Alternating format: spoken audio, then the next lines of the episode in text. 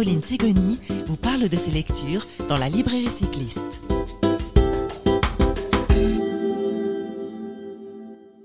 Bonjour à tous les auditeurs de Radio Cyclo et bienvenue dans cette nouvelle émission euh, pour la librairie cycliste. Je suis ravie aujourd'hui de réaliser cette émission un petit peu particulière puisque nous sommes en mode confiné, mais je suis sûre que notre invitée du jour va nous inviter à une belle évasion depuis chez elle. J'ai le plaisir de recevoir Émilie Le Chevalier, une grande voyageuse à vélo qui aime partager ses périples et ses anecdotes. Bonjour Émilie. Comment vas-tu? Ben, Ça va, ça va plutôt bien. On a hâte quand même que le confinement soit levé pour pouvoir repartir à l'aventure, mais, mais ça va. Bon, et tu te situes où, toi, pour euh, cette période particulière? Je suis à Chambéry, en Savoie. Oui, donc dans un cadre plutôt agréable, avec le soleil, j'imagine? Oui, avec le soleil, mais du coup aussi avec les montagnes qui sont là et, et ça démange un petit peu quand même. Elles te font de l'œil, non, au fil des jours? Bon, mais aujourd'hui, on est là pour parler euh, d'un joli livre que tu as réalisé au retour d'un grand voyage. Je viens effectivement de terminer la lecture de Comme sur des roulettes. Alors, la première question que je voulais te poser, c'est pourquoi ce titre? Bah, Pour une raison déjà qui est assez évidente, c'est qu'il n'y a pas grand-chose qui s'est passé comme sur des roulettes pendant ce voyage-là. Euh, ça a été un voyage prévu, disons, à la dernière minute et sur le, sur le feu. Et donc, euh, on a fait toutes les erreurs qu'on pouvait faire et, c'est vrai que ça a entraîné pas mal de, péripéties un peu, un peu cocasses. Et puis je pense la deuxième raison, c'est aussi que comme c'était notre premier voyage à vélo, c'était aussi un, moment d'apprentissage très intense. Euh, alors certes sur le tas, mais euh, qui, a, qui, a, été quand même assez bénéfique pour la suite. Et donc voilà, quand on a des roulettes à vélo, c'est parce qu'on est en train d'apprendre et qu'on n'est pas encore complètement comme un grand et complètement autonome. Et ce qui est plutôt chouette, c'est que bah, tout cet apprentissage que vous avez vécu euh, pendant ce grand voyage dont tu vas nous parler, vous, le partagez avec beaucoup de sourires au fil des pages dans ce roman qui... Alors je parle d'un roman, mais finalement c'est un livre qui est construit en deux grandes parties. Il y a un premier euh, chapitre plutôt lié à un, à un, récit de voyage et le deuxième que tu as construit comme un guide. Est-ce que tu peux euh, expliquer aux auditeurs de Radio Cyclo la structure de Comme sur des roulettes? Euh, oui, alors c'est ça, c'est qu'il y a deux parties. Au début, je, je pensais juste qu'il y aurait la partie récit de voyage. Et puis en fait, à force euh, d'écrire, d'en parler, je me suis rendu compte aussi que en faisant ce voyage, on a appris pas mal de choses et que c'est des conseils que j'aurais aimé peut-être qu'on me donne euh, avant que je parte. Euh, donc je me dis qu'il y a beaucoup de gens qui préparent souvent des voyages à vélo et qui sont un peu à la recherche de conseils. J'en ai aussi beaucoup rencontré dans les différents festivals que j'ai pu faire autour du voyage à vélo. Souvent les gens pose 15 000 questions sur l'équipement, la manière de partir et tout ça. Et donc, je trouvais ça intéressant de, voilà, de, de le mettre un peu par écrit pour pouvoir le partager et, et quitte à avoir appris quelque chose, euh, voilà, autant que, autant que ça serve au plus grand nombre. Donc finalement, c'est des conseils en termes de choix d'équipement, de matériel qu'on va pouvoir trouver dans cette partie euh, guide pratique. Voilà, c'est euh, alors euh, pense que ça correspond pas forcément à tout le monde, ça dépend un peu du type de voyage qu'on veut faire, du budget, mais c'est bien ce que j'explique euh, dans cette partie-là. disons que c'est c'est des conseils un peu malins pour quelqu'un qui serait vraiment débutant en voyage à vélo, qu'on n'aurait jamais fait et qui voudrait se commencer, et puis aussi quand même pour des pour des gens qui ont quand même un petit budget. C'est-à-dire que je pense que des voyages à vélo, il y a mille manières de les faire. Nous, en l'occurrence, on était étudiants, euh, on voulait faire un petit peu gaffe à tout ça. Et donc, euh, l'idée, c'est aussi de rappeler que le voyage à vélo, je pense, se passe euh, d'équipements flambant neufs ou de, ou de, de, plans d'investissement sur 20 ans. Je pense que le voyage à vélo reste quelque chose d'assez spontané. et d'accessible finalement une... voilà. dès lors qu'on en a l'envie également. C'est ce que tu expliques au fil des pages. Oui, c'est aussi un peu ce qui ressort du récit de voyage, c'est que finalement, nous, on s'est pas pu se poser la question de ça pour, savoir si c'était possible, faisable, une bonne idée ou quoi que ce soit. Et en fait, cette spontanéité, euh, euh, elle, a fait le charme de notre voyage et, je trouve ça chouette de de, de pas euh, repousser à l'infini des voyages sous prétexte qu'on n'est jamais prêt, qu'on n'a pas le bon équipement, qu'on n'a pas les bonnes choses, parce que sinon, en fait, on, finit par pas jamais partir. C'est ça. Et alors toi, tu l'expliques très bien dans, dans ce livre comme sur des roulettes. La première partie qu'on trouve avant la partie du guide pratique et qui est vraiment le récit de l'aventure que tu as vécue, euh, s'articule autour de dix règles euh, que tu as pu apprendre au fur et à mesure des kilomètres. La première euh, règle, le premier chapitre, c'est ne pas oublier d'ajouter une béquille à son vélo. Alors explique-nous euh, pourquoi cette règle et euh, comment, euh, comment elle s'est traduite dans le grand voyage. Donc c'est ce que je disais tout à l'heure. En fait, on a fait toutes les erreurs qu'il fallait pas faire. On était trop chargé.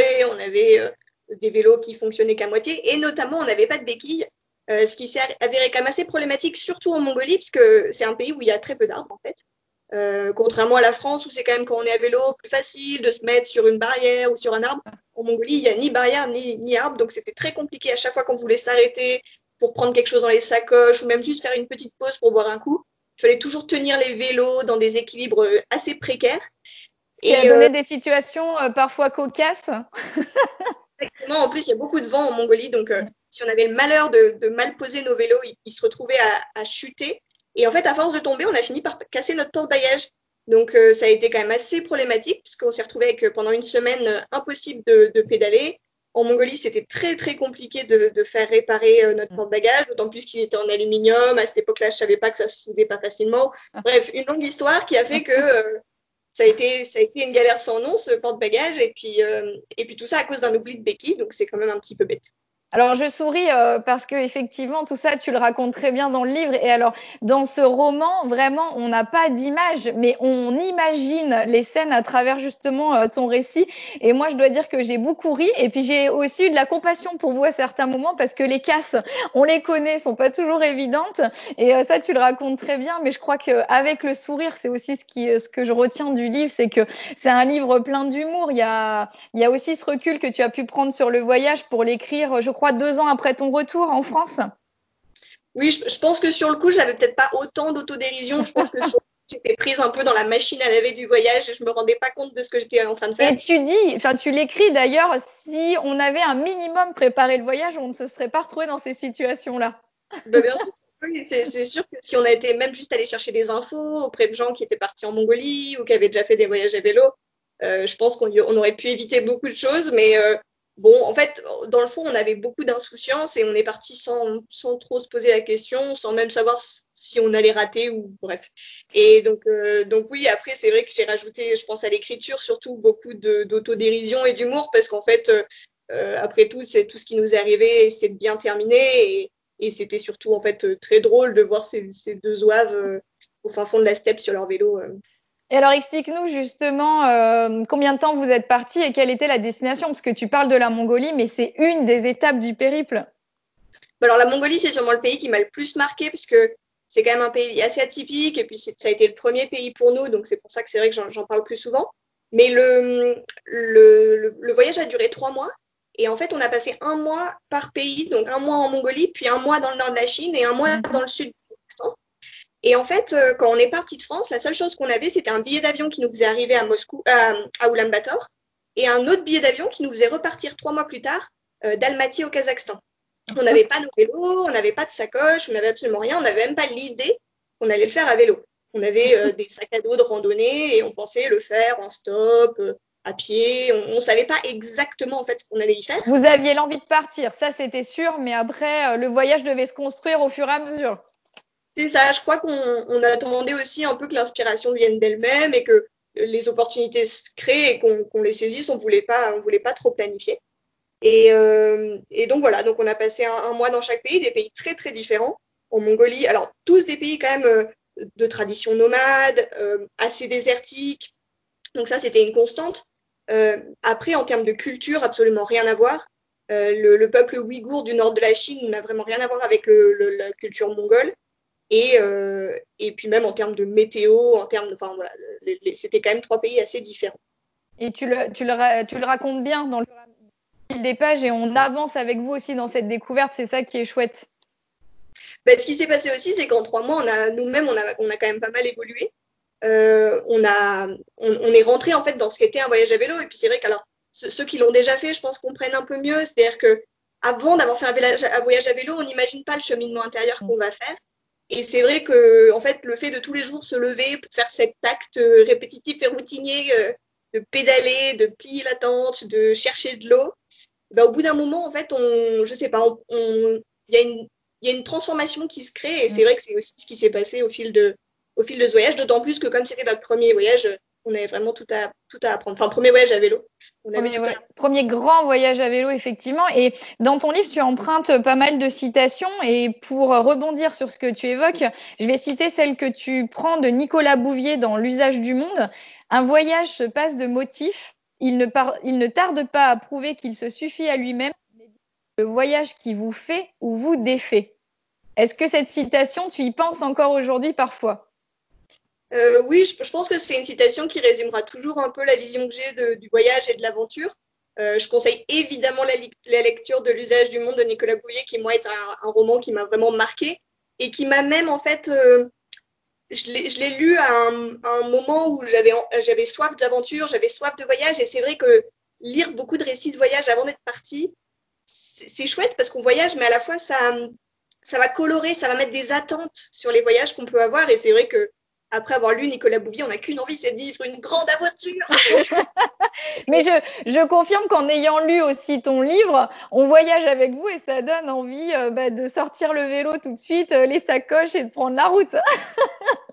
c'est vrai que c'est vrai que je trouve un des charmes du voyage à vélo, c'est qu'on est hyper libre en fait euh, de, de ses mouvements, de, et, ça, c'est, je trouve ça, je trouve ça magnifique de pouvoir se dire qu'il suffit d'avoir un vélo et des sacoches pour, partir en voyage, en fait. On a l'idée, et après chacun peut construire son voyage à son rythme, euh, seul, euh, en couple, entre amis, en famille. Et c'est cette grande liberté, je pense, qu'on qu'on a tous à la bouche quand on nous parle de voyage à vélo, pour ceux qui l'ont déjà testé. Mm. Vraiment. Alors, dis-nous où on peut trouver comme sur des roulettes. J'imagine sur ton site. Oui, alors soit sur Internet, pour ceux qui le veulent tout de suite, tout de suite, parce qu'on leur a mis l'eau à la bouche. Euh, donc, euh, je sais pas, j'imagine qu'on pourra mettre le lien euh, dans une En dessous du podcast, il y aura tous les liens que tu vas donner pour retrouver les infos. Voilà, mais sinon, sur mon site émilie-lechevalier.fr. Mm. Et après, j'ai fait plusieurs festivals de voyage à vélo ou de festivals de carnet de voyage et autres autour de ce thème-là. Donc parfois, euh, voilà, ça peut être aussi sur ces rencontres-là, et puis ça peut être l'occasion de se voir. Donc c'est c'est assez chouette. Et euh, et on peut inviter les auditeurs à retrouver qu'on avait réalisé en direct du carnet de voyage de Clermont-Ferrand, où on était voisines euh, toutes les deux dans une belle allée. Donc vous avez aussi le lien en dessous de cette émission-là pour aller plus loin encore dans la découverte de ton univers. Oui, du coup, c'est vrai qu'on avait déjà fait ensemble une petite interview. bon, merci beaucoup, Émilie. On va euh, continuer de suivre bah, ton actualité sur notamment Instagram. Euh, on voit que tu continues d'avoir de belles aventures et on te remercie pour euh, ce partage aujourd'hui avec les auditeurs de Radio Cyclo et dans ton livre comme sur des roulettes. À bientôt, Émilie. Merci.